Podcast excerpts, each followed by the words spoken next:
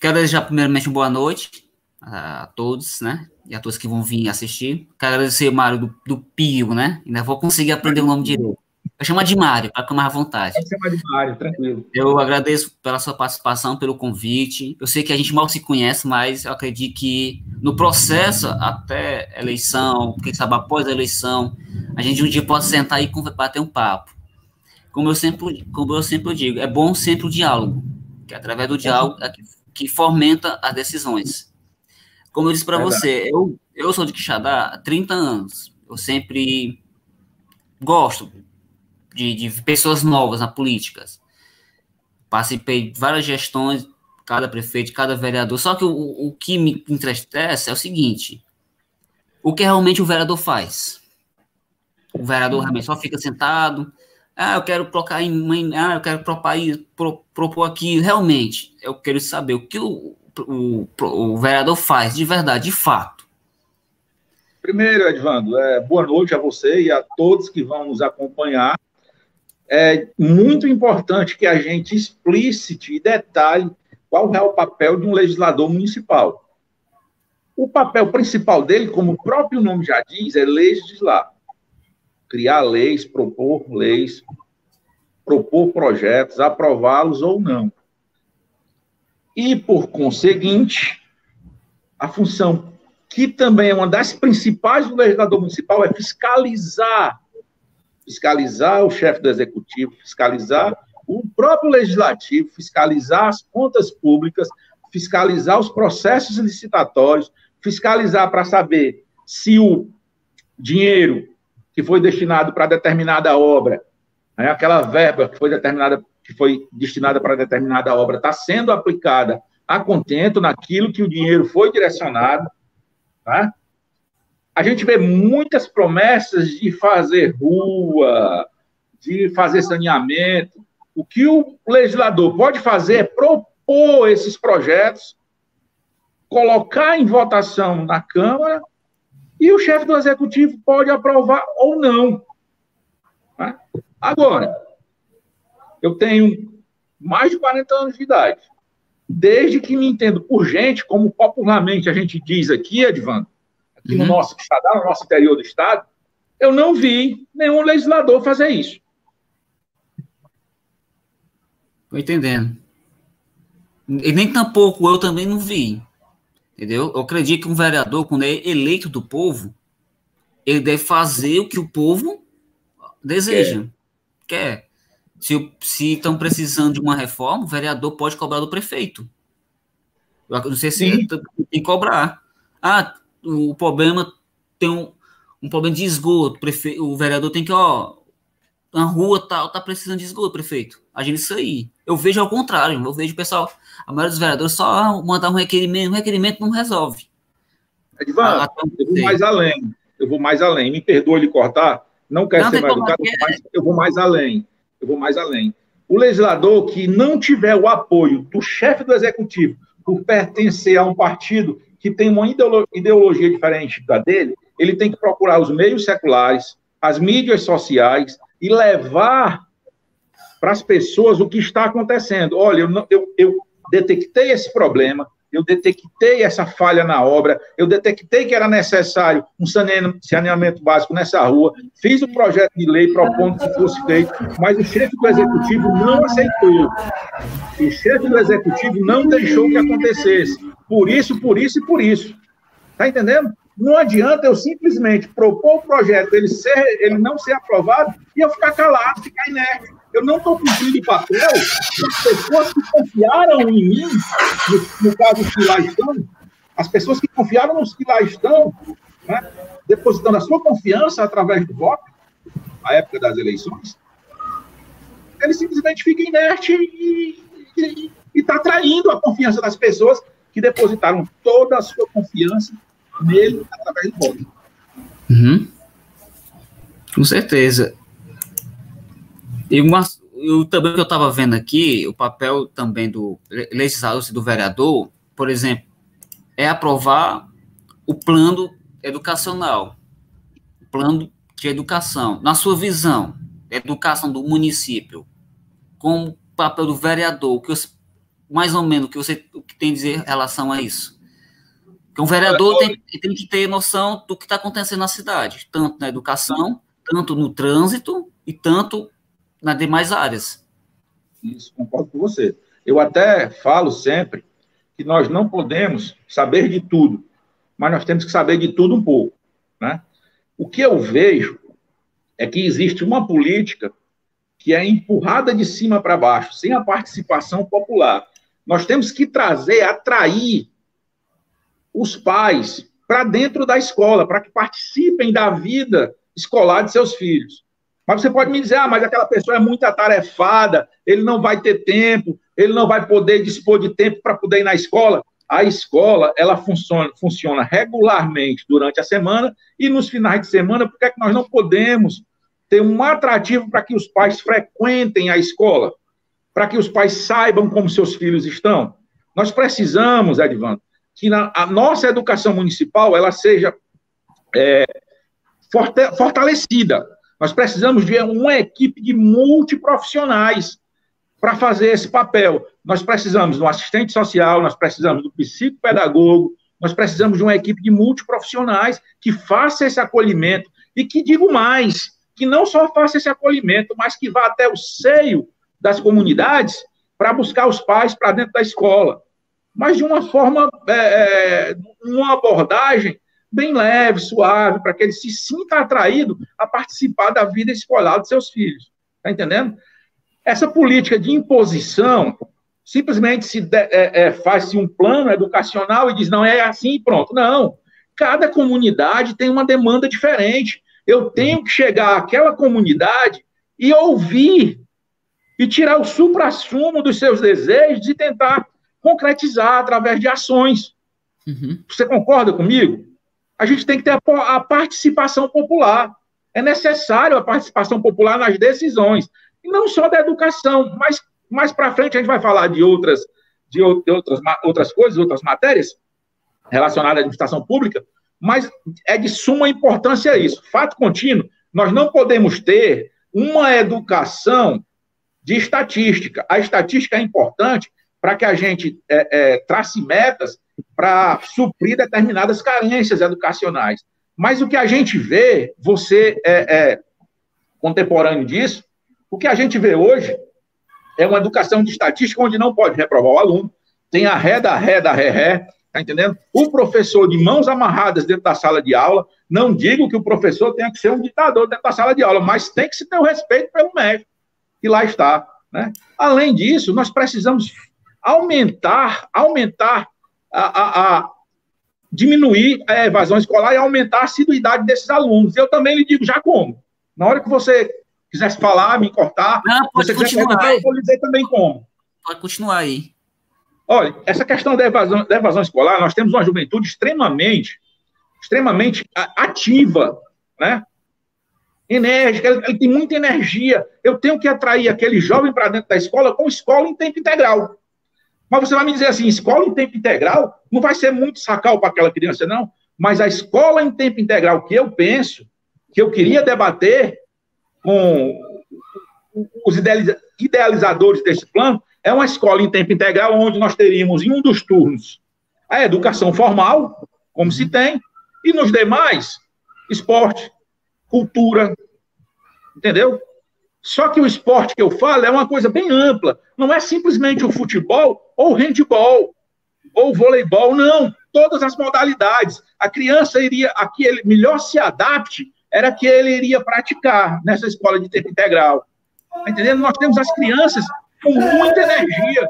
E nós não podemos estar perdendo as nossas crianças para a droga, para o álcool, para a ociosidade, para as facções criminosas que copiam nossos jovens. Nós temos um índice enorme de mortalidade de jovens e de jovens também privados de liberdade. E a forma é através da educação, mas não essa educação como está. Uma educação que vise a integralidade na escola, mas essa integralidade ela tem que ser moderada. O jovem ele tem que estudar, tem que praticar esporte, cultura, música, teatro, dança, porque ele se identificar. E dessa forma eu vou diminuir muito a evasão escolar. Viu, viu Mário? É interessante você, um ponto que você, me chamou a atenção, que você falou, né? Questão do é, é, das, é, das, das que não fosse no aluno que não pode reprovar. Isso. Eu, eu sou cético em questão de números. Eu sou cético. Para mim, para mim, o que importa é o resultado. O resultado, concordo. Porque o que acontece? Dizer para fazer o que acontece. O aluno ele sabe o ensino fundamental, que é a competência do município, sem saber nem interpretar um texto e nem fazer as operações básicas. Eu vou dizer uma é experiência. Eu vou dizer uma experiência própria. Eu botei num anúncio, um anúncio de um, uma venda de um produto. Eu coloquei, né? Produto com defeito, logo na descrição. As pessoas, elas não conseguem ler aquilo. Ah, é esse produto está funcionando. Ou seja, as pessoas não conseguem nem interpretar um texto simples. Qual é o problema disso? É a base. Eu agradeço, eu agradeço a Deus, primeiramente, e a professora Mazé e Dona Estela, que foram minhas professoras no Zé Jucá, no meu ensino fundamental. No meu ensino fundamental. Agradeço demais, porque foi importantíssimo o empenho das, daquelas professoras. Elas me deram uma base tão sólida que, mesmo passando algum tempo sem estudar, eu consegui voltar e acompanhar quem estava na minha frente há anos, tá entendendo? E assim eu consegui êxito em alguns concursos públicos, por uma base sólida, um alicerce bem fomentado, bem formado, um alicerce que me deu suporte para que eu conseguisse evoluir no, no, decorrer da educação de segundo grau e até na faculdade. Né? Então, foi muito importante. Então, quando eu falo isso, é porque eu quero que essas crianças tenham também oportunizado isso. Está entendendo? Que elas tenham a oportunidade de ter um ensino fundamental de qualidade. Uma pergunta que eu faço, meu irmão, meu irmão Advando. Quantos políticos xadaenses, gestores, sejam do executivo ou do legislativo, têm seus filhos na escola pública? Nenhum. Eu desafio eles aqui a responder. Os meus filhos estão na escola pública, porque aqui na minha casa eu faço um reforço escolar contento, mas eles estão na escola pública. Todos. Todos. E aí? Quantos deles estão na escola pública, filhos deles? Se eles dizem que a escola tem qualidade, por que, eles não colocam os filhos para estudar na escola pública? Escola particular para mim e pública para os outros? Fica a pergunta. Fica a pergunta. Porque se eu acredito que a educação fundamental do meu município ela vai suprir a necessidade acadêmica do meu filho para que ele chegue até a faculdade, por que, é que eu vou colocar ele em escola pública, escola particular? Por que, é que eu não coloco ele em escola pública? Os meus senhores, os meus filhos estudaram e estudam em escola pública. Eu, eu faço o papel de pai, de pai, reforçando a educação em casa eu vejo assim, muita glamorização do ensino público, ensino de qualidade, ensino disso, mas eles não têm coragem de colocar os seus filhos lá.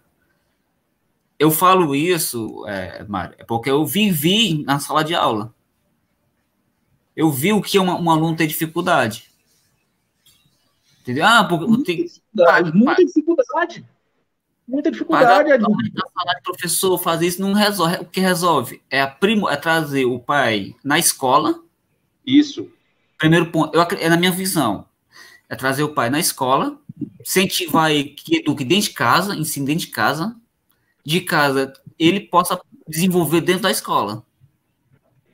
Concordo com isso, você. Isso é um conjunto de fatores, tanto a escola junto com os pais.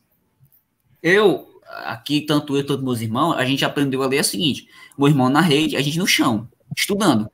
A gente que tinha que aprender. E hoje eu vejo ao contrário. Hoje, os, hoje eles colocam a responsabilidade total da escola. Só na escola. Só, tem que resolver somente a escola. Eu não vejo esse papel entre a escola e pais. Que seria lindo, bonito. Ah, ó, seu filho tem dificuldade aqui em aprender. Qual é a solução que nós podemos alcançar? Qual é a solução que podemos fazer com que o seu filho desenvolva?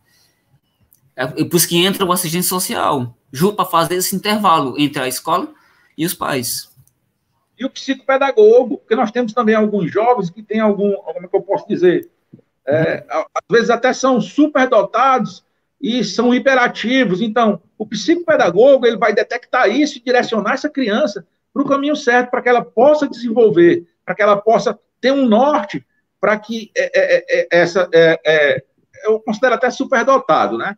Essa pessoa que tem um, um, um, que a mais, ela possa evoluir nos estudos, porque o que é que acontece? Quando nós não temos essa, essa equipe de multiprofissionais que detectem isso, às vezes essa criança ela é tirada do convívio dos demais e é colocada, relegada a um segundo plano. Né? Fato, é um fato, é um fato inegável que acontece isso nas escolas, por conta de que não se obedece essa regra dos multiprofissionais para compor uma equipe, né? para compor um todo. Para compor um todo. Nós temos que ter também a assistente social, que é a que vai fazer essa ponte né? com a família, com a comunidade. Nós sabemos que. É, é, é uma pergunta que eu faço aqui também, Edvando. Faça essa pergunta. Será que os nossos servidores da educação estão felizes? Por que é que não pagaram o que a lei federal prevê para os nossos professores? Que está em lei federal, por que é que não pagaram? Eu não estou aqui acusando ninguém, eu estou fazendo uma pergunta como cidadão, como uhum. cidadão quixadaense. A nossa educação precisa do amparo do gestor. O amparo não é assistencialismo, não. O amparo é lhe dar os seus direitos, cobrando os seus deveres. Como é que o professor vai para a sala de aula quando ele tem uma lei federal que prevê que ele tem direito a esse pagamento e o município se nega a pagar? E é isso. Nós estamos no século XXI. Não se concebe mais descumprimento de leis. Existe para toda ação uma reação. Se eu descumpro uma lei, eu tenho que ser sancionado. Não existe ninguém acima da lei. Independente do cargo que ocupe. Pode ser prefeito, governador, senador, presidente, vereador, pode ser o que for, ninguém está acima da lei. A nossa Constituição é bem taxativa. Todos são iguais perante a lei.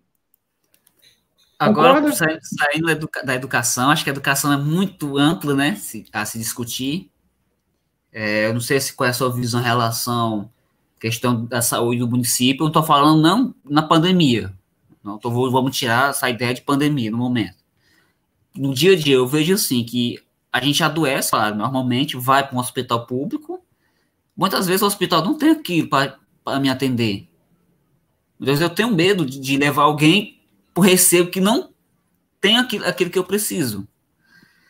Edvando, eu sou servidor público, né? sou policial penal há 10 anos no estado de Ceará, e eu tenho uma família grande, tenho um pai que já é, tem uma certa idade, uma mãe também, e eu dependo muito do sistema público de saúde. Eu não tenho plano de saúde, eu não tenho nem o ISEC do Estado. Mas, assim, eu todo dia agradeço a Deus e nós temos ao menos a UPA aqui em Xadá. Porque hospital nós nunca tivemos, né? É. Nós não temos hospital. Infelizmente, nós não temos um hospital. Dizem que o regional, que era para ser em Xadá, foi deslocado para outro município e nós ficamos a ver navios. Eu, pois não, Ivan, pois não. Eu queria falar a questão da UPA. Não é que eu seja criticar a UPA como sistema. A minha crítica é o seguinte: a UPA não aguenta o que tem na população. Não, não dá vazão, não dá vazão. Mas não, ainda, ainda bem que nós temos ela. Já pensou se nós dependêssemos única e exclusivamente do hospital municipal, meu irmão? Por exemplo, até onde eu entendo de UPA, é, por exemplo, um de emergência. Isso, urgência e é emergência. De emergência, para acontecer um negócio, você tem que ir para lá. O que acontece? É, faz como ao contrário, pega, pega a população. Qual é o bairro que você mora, Edvando? Combate. Combate. Edvando, no Alto São Francisco, no Alto São Francisco, o posto de saúde do Alto São Francisco que é próximo à maçonaria, próximo à casa de meus pais, está há três anos em reforma. Dois ou três anos em reforma, eu não sei te precisar a data. Um absurdo. Uma gama de pessoas que moram ali no Alto São Francisco que estão sem atendimento, tendo que se deslocar até a UPA. E lhe digo mais, eu moro aqui no Renascer, meu irmão. Eu tive a necessidade de, de, de levar uma criança para vacinar e não vacinavam no posto de saúde. O porquê Isso. que eu não sei, só disseram que não vacinava. Então, por que ter um posto de saúde se ele não presta um serviço à minha comunidade? E eu não vi ninguém lá fiscalizando para ver se estava o serviço acontecendo. Isso é revoltante. eu não tenho, repito, eu não tenho plano de saúde, não tenho nem o SEC que os servidores do Estado pagam. Porque minha família é grande, se eu for pagar, eu vou pagar quase que 40% do meu salário de SEC. E não tenho vergonha de dizer. Não tenho vergonha de dizer. Eu preciso de uma saúde que atenda pelo menos o básico necessário. Eu preciso de uma saúde que disponha de profissionais, médicos, enfermeiros, auxiliares de enfermagem, maqueiros, auxiliar de serviço, porque nós sabemos que essas pessoas que eu falei, o maqueiro é, é tão importante quanto qualquer outro profissional dentro de uma unidade de saúde, e auxiliar de serviço que está fazendo a limpeza lá, correndo sérios riscos, eu não sei nem se elas têm o EPI necessário, né? E para que a gente melhore essa saúde, Edvando, é necessário fiscalização nos recursos que são repassados para ela. É simples. Mas eu nunca vi ninguém fiscalizando. A verdade é essa. E como que se deve, assim, como é que o, a, o legislador, assim, a pessoa, com, qual é, eu quero tentar formar aqui a pergunta aqui, eu sei que o papel do vereador é fiscalizar, e como deve, se deve se fiscalizar a questão da saúde? É de qualquer jeito, ou é Sim. fazendo... Não, não, não, não. É? Porque não. eu não sei como é que um vereador faz para fiscalizar. Nós cidadãos filma... Na própria lei orgânica do município, é para conter lá, é para dizer lá que, que o legislador municipal, como fiscal do povo, ele deve, ele tem que ter acesso livre às contas, receita, e na lei, e na lei é, anual de diretriz orçamentária está lá também, ele já sabe quanto vai ser destinado para aquela pasta. Agora, eu quero ver as notas. Eu quero ver esse processo licitatório aqui, um exemplo grosso, certo? De 100 é seringas a um real. Cadê as 100 seringas? Foram usadas porque quando se usa na unidade de saúde tem que estar baixa, não tem? Tem entrada de estoque, saída de estoque. Não. Isso é o básico, isso é o básico do estoquista. Né? Eu também fui supervisor de vendas e, e, e, e, atuei um pouco nessa área. Então, é o mínimo. Eu tenho que fiscalizar o que entra e o que sai, eu tenho que fiscalizar as receitas, o que entra de receita e o que é gasto. E Quer assim que nós temos o portal da transparência, nós temos a lei de diretrizes orçamentárias anuais, que acho que, se não me engano, é em outubro, que estão aprovadas para o ano seguinte. Está entendendo? Agora, eu tenho que me fazer presente na Secretaria de Finanças, eu tenho que me fazer presente, eu que eu digo o legislador que lá está, na Secretaria de Educação, para conferir realmente se isso está acontecendo. E digo mais, tem que ir em loco nas unidades de saúde e conferir lá o estoque. Edvaldo, eu acho que você nunca viu se fazer isso no nosso município.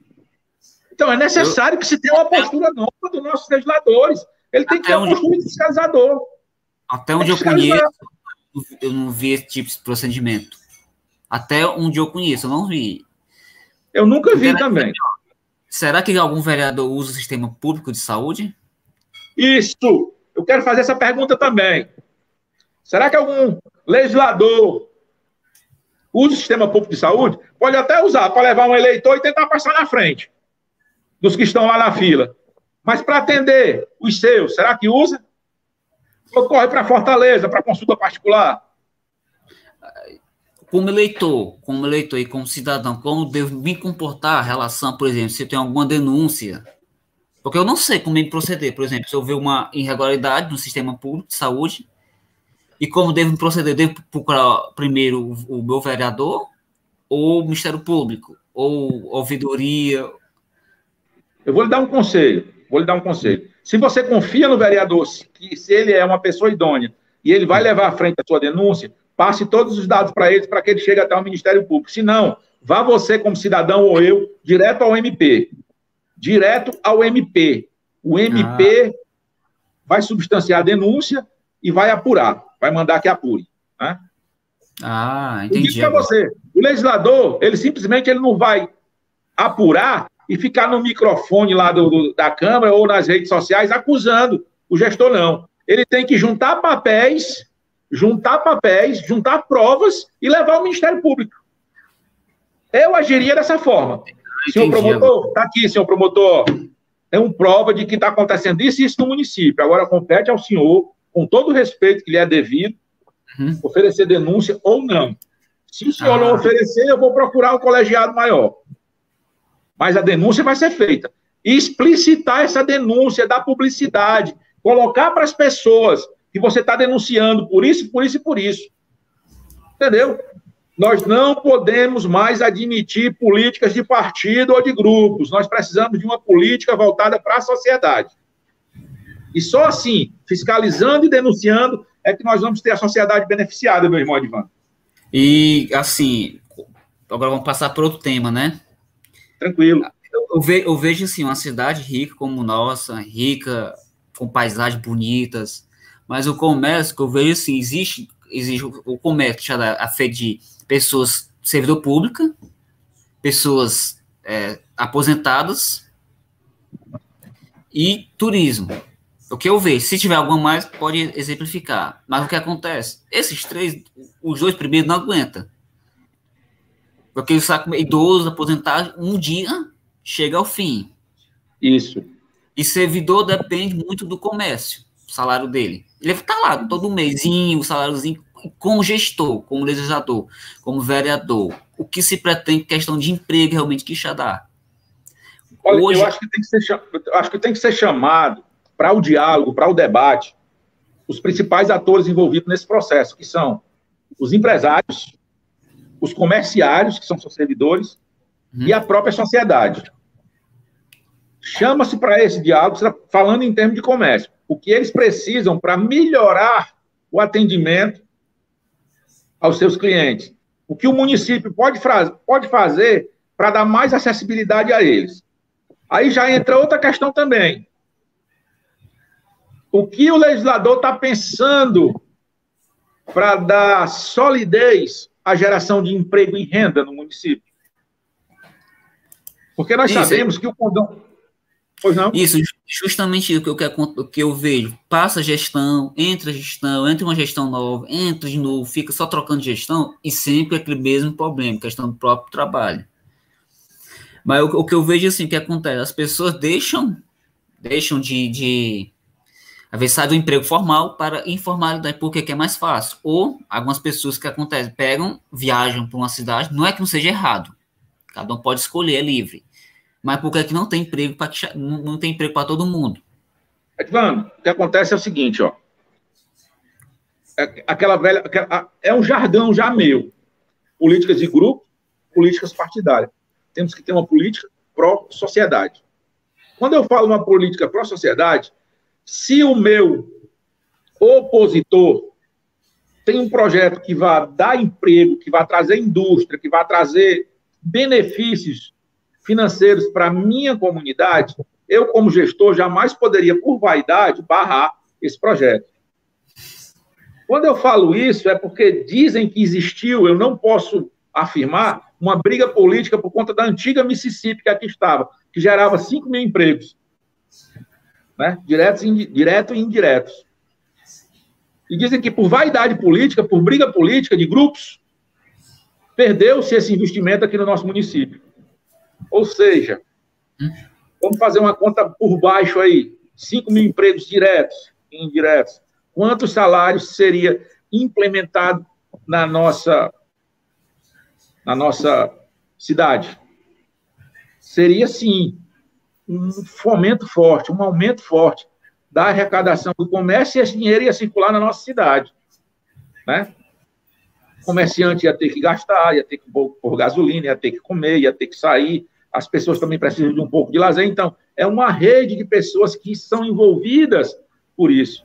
Mas, às vezes, por vaidade, se perde investimentos de fora. E outra coisa, Edvan, que já, já, já suscita já a gente falar agora. Eu sou um investidor, certo? Eu sou um empresário. Eu não tenho incentivo nenhum do município para colocar a minha empresa. Eu não tenho saneamento básico. Eu não tenho saúde de qualidade. Mas eu tenho uma cidade vizinha que tem tudo isso. Eu vou colocar minha empresa onde, Advando? Então nós precisamos de alguém que pense, não pense, repense a nossa cidade por completo. Assim que nós começamos na educação, já estamos falando de comércio, de geração de emprego e renda, e estamos agora falando de saneamento básico, saúde e educação de novo. Porque nós precisamos disso, nós precisamos repensar a nossa cidade. Como é que eu vou atrair turista para a nossa cidade quando o que eu vejo é uma cidade enfeiada? por conta de descaso. Os nossos pontos turísticos, eles são trabalhados como? Aí fora. Como é que você vai vender a nossa cidade para o turista? Como é que ele vai vir? Se eu não tenho uma cidade, como eu já disse, saneada, com uma saúde a contento. É? Então, é uma engrenagem que uma coisa faz rodar a outra, Edvando. Uhum. Tá me entendendo? A gente vai Tô. falar, falar e sempre vai estar pontuando uma coisa fora do contexto que está falando, mas que na realidade é contextual. Né? A gente está falando de geração de emprego e renda, e para geração de emprego e renda eu preciso, eu preciso de uma cidade saneada, eu preciso de uma cidade com uma saúde de qualidade. Por quê? O, o, dono da empresa, o empresário que vai colocar sua empresa aqui dentro, uma empresa de grande porte, que vai dar mil, dois mil, três mil, cinco mil ou até dez mil empregos, diretos, diretos, ele vai querer que a saúde esteja funcionando. Ele vai fazer uma pesquisa antes, são vários fatores que levam a, implantar uma empresa dentro de, um, uma cidade. E quando ele faz esse levantamento, a minha cidade não tem nada disso. Ele vai para outra. Interessante. Pode continuar aí. Não, porque assim, é, uma, é, uma, é, como eu te disse, às vezes a, a, gente acha que não é, que é fora do contexto, mas é contextual. Porque tudo, tudo vai desembocar na cidade, na estrutura, na infraestrutura que eu tenho dentro da cidade. Eu te pergunto, para a nossa cidade funcionar bem, Edvando, faça a pergunta: os funcionários públicos do nosso município estão satisfeitos? Eu garanto que 90% vão dizer que não. Cadê a valorização do profissional? Desde o vigia, do gari, do, do, do, do escriturário, do, do, fiscal da GFISC, do, do, do guarda municipal, do, do agente do DMT, do pessoal da educação, eu preciso também dar suporte a essas pessoas. Nós precisamos de um plano de formação continuada para os nossos servidores. E voltando, interessante que você falou em duas categorias que é bastante interessante para o nosso município, que é a, acho que é a, o agente de, de é, fiscalização. A GFISC, é. E, os guardas municipais. Como é que se deve trabalhar com essas duas categorias no município? Para que elas possam ser valorizadas, para que elas possam também ser respeitadas pelo município. Que eu vejo também, assim, por um lado, que elas são muito desrespeitadas pelo povo. Não é pelo povo, porque assim, ó, a tropa é reflexo do comando, certo? Isso é um dito dos quartéis que a gente usa, usa também nos grupos operacionais do sistema. A tropa é reflexo do comando. O que é que acontece, meu irmão? Quando o meu comandante não me valoriza, tu acha que a sociedade vai me valorizar? Eu fui guarda municipal, Edvando, aqui há 10 anos atrás, nós, eu fui um dos primeiros guardas municipais, só, entramos em 10, saiu eu e, e o colega Christian para outra instituição, que hoje nós estamos, e os demais ficaram. Desde então, não houve aumento dos quadros. Tem um concurso público em andamento que nós temos 40 pessoas para entrar, concursados, só esperando o curso de formação e assumir seu cargo público, e não lhe é dada essa oportunidade. Né?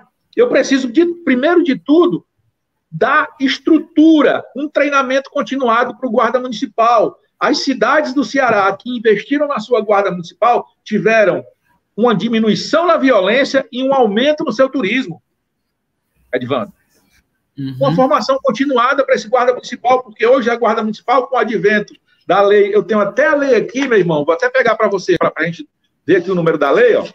A lei 13.022 de agosto de 2014, sancionada pela então presidente Dilma Rousseff. Ela elanca aqui, transformando as guardas municipais em polícias municipais. Ela elanca aqui quais são os cinco, as, as cinco obrigações primais da Guarda Municipal, o dever da Guarda Municipal. São princípios mínimos da atuação das guardas municipais.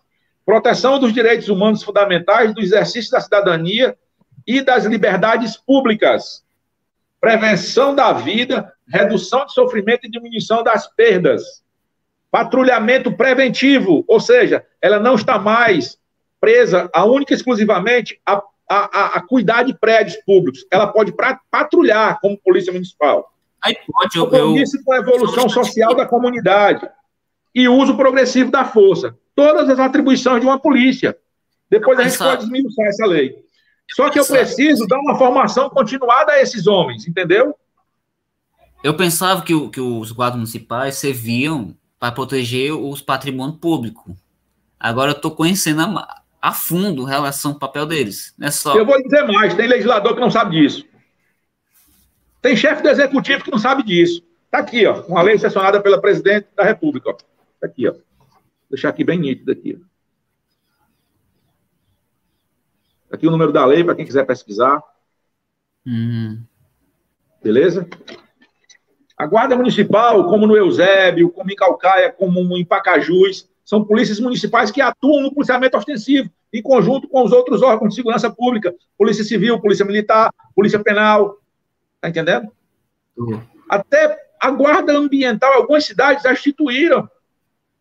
Legal. E eles podem portar sua arma de fogo. Tá entendendo?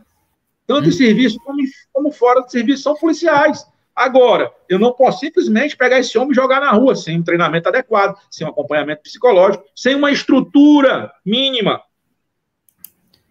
Agora, e agora... toda cidade que fez isso, Advando, diminuiu duas coisas que para mim são muito importantes. Diminuiu o índice de violência, hum. mortes violentas, furto, assalto, e aumentou o fluxo de turismo. Olha que coisa boa para uma cidade que quer se desenvolver. Agora eu queria o meu foco também para os, pela, pela fiscalização do município.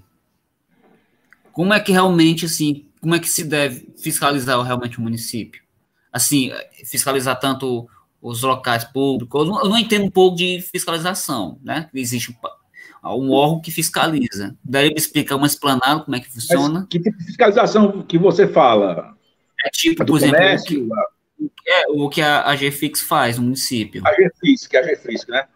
É. Olha, primeiro, primeiro. Eu não sei como é que funciona, né? Antes de dar uma crítica, tem que saber. Não, tranquilo. Eu vejo, eu vejo que existe, às vezes, uma, um certo atropelo, estou falando como cidadão, observando o que acontece. A GFISC, se, eu, eu, eu acho que o mesmo é, é, diretor da Guarda Municipal do Departamento de Trânsito é o mesmo da GFISC tinha que chamar a sociedade para o debate, explicar o real papel da AGFISC né, e usá-lo de forma legal, sem satisfazer vontade de A ou B, ou perseguir A ou C. Não estou dizendo que isso aconteça. Eu estou dizendo que o princípio de tudo seria a educação. Chamar a sociedade para o debate e mostrar qual é o papel da AGFISC. Né? Ela vai fiscalizar o que especificamente? Tudo? Algumas coisas? Ela vai entrar na atribuição de alguém? Não é isso? Você concorda comigo?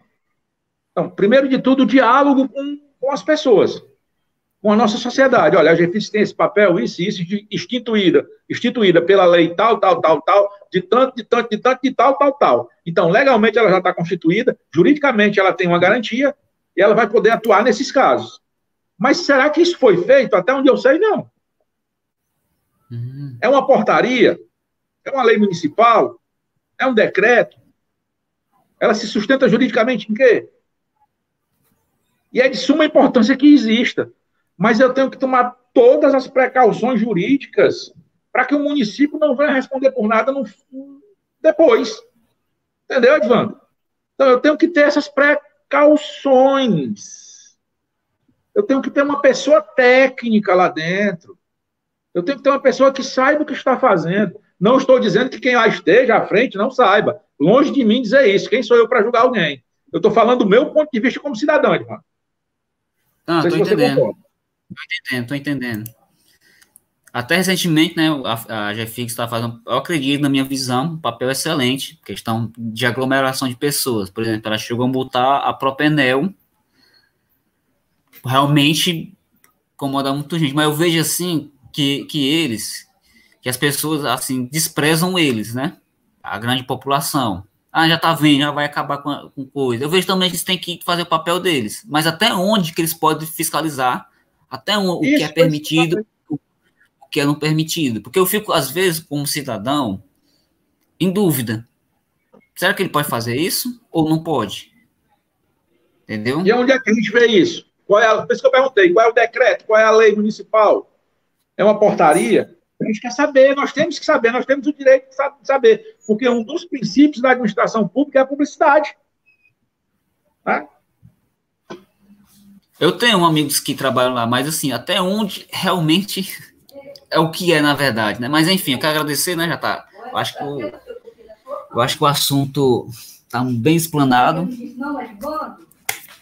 Agradeço pela essa oportunidade, Márcio. É, Mário.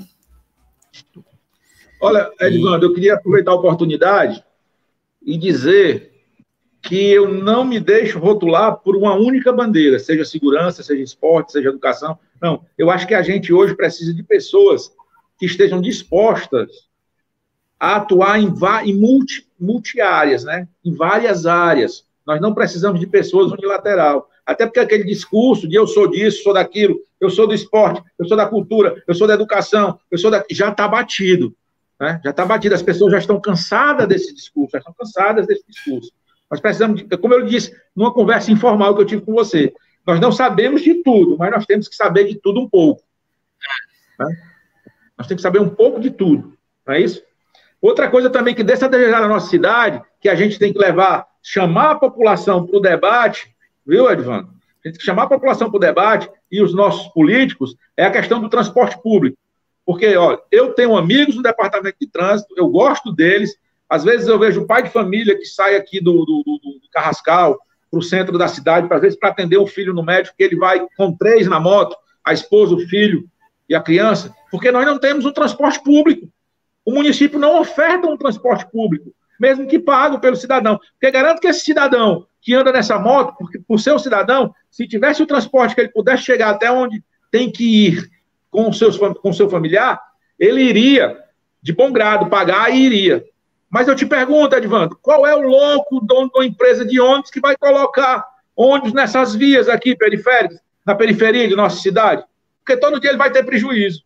Aí a gente já desemboca de novo. Nós precisamos de infraestrutura. Além do saneamento básico, nós precisamos de ruas pavimentadas, não só com asfalto, com, caça, com calçamento também, porque é ecologicamente melhor para a nossa cidade, vai diminuir o calor, a gente vai poder arborizar, mas nós temos que chamar a sociedade para esse debate, nós temos que chamar as pessoas para essa discussão. Não concorda comigo? Uma coisa que me chamou a atenção na sua fala, sempre chamar a população à discussão. E como é que vai ser feito esse, esse chamar? Como é que eu posso chamar a população ao debate? Audiências públicas, que são feitas, mas não são divulgadas. Dá ampla publicidade a isso. Faça uma câmara itinerante, vá para cada bairro. Saber o que está acontecendo lá. Se são duas sessões só por semana, vamos criar uma terceira, onde a gente possa ir para a periferia, os distritos, saber a real necessidade daquele povo, olhar na cara deles, com a verdade, sem uma política assistencialista, sem uma política de esmolas, fazendo o que o povo merece, dando o devido valor à sociedade, dando o devido valor às pessoas que de depositaram a confiança em vocês que estão no poder, em vocês que estão no legislativo, em quem está no executivo e quem vai estar. Graças a Deus que essas lives, essas lives ficam gravadas, para no futuro próximo, quem falar e não cumprir, as pessoas jogarem na cara, Edvan. Chega, nós não aguentamos mais do, do mesmo. Nós não aguentamos mais do mesmo. Nós somos uma cidade, Edvan. Pegando aqui a deixa, meu querido. Nós precisamos também dar um, uma fortalecida na nossa cultura. Nós somos uma cidade conhecida até internacionalmente pelo o Festival de Violeiros, tá entendendo? Por dança, nós temos pessoas aqui que são expoentes nacional, nacionais na dança, no teatro, na música. E o que é que é feito para essas pessoas? O nosso esporte, o nosso esporte, ele precisa voltar àquela tradição dos Jogos Olímpicos é, regionais, onde a gente conseguia aumentar a nossa economia, porque nós íamos hospedar pessoas, as pessoas precisavam de transporte, as pessoas precisavam comer, ou seja, era uma cadeia de pessoas que eram beneficiadas até financeiramente por conta dessas pessoas virem aqui no nosso município gastar. O que foi que aconteceu? Se relegou o esporte a um único esporte e nem esse está sendo mais, é, como é que eu posso dizer, dado suporte a ele, que era o futebol. Nós precisamos de Jogos Olímpicos que congreguem a nossa juventude, tá entendendo? Nós precisamos trabalhar isso, trabalhar a cultura e o esporte de forma ferrenha, de forma incisiva, de forma forte, para que a gente produza, a gente produza, dê vazão aos talentos que nós temos na nossa terra, meu irmão. Nós temos talentos em todas as áreas que a gente for falar, na educação, na cultura, no esporte.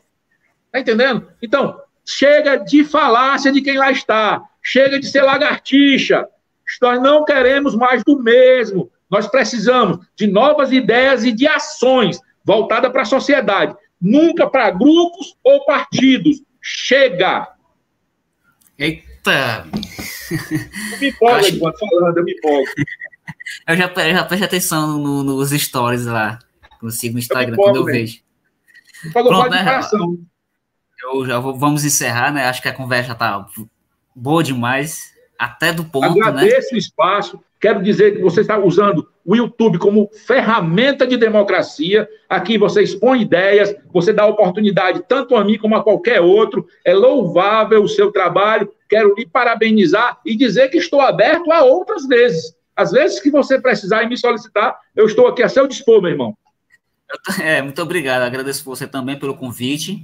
De início, acho que eu acredito que ficou meio, ah, ele não me conhece, nem ele conhece, está arriscando, mas eu vou, vou arriscar, né? Mas assim, acredito que, que a gente deve conhecer os nossos direitos como cidadãos quixadaenses e cobrar sim, sim. sempre nossos representantes. Porque é mais fácil você culpar o governo federal se você não cobra do seu gestor. Entendeu? Não é que não seja errado, não, ah, não devo cobrar, mas devo cobrar. Mas se eu não cobro o meu gestor municipal, o meu vereador na qual eu votei, eu votei, como é que eu vou cobrar do presidente? Vamos fazer o dever de casa, né? Para a gente poder. É, como de aquele ditado: se, se você não arruma Foi um sua cama. Foi um prazer para mim estar contigo, meu irmão. Foi um prazer para mim estar contigo. Foi bom demais. Deixo aqui as minhas redes sociais, meu número de telefone que você tem à sua disposição. A hora que você quiser, eu estou ao seu dispor. Edvando, muito obrigado pelo espaço. E agradecer Não, a todos que, que, ficaram acompanhando a gente e que vão ver, porque vai ficar salva no YouTube, a live. Né? Muito obrigado, meu irmão. Obrigadão. Terminando.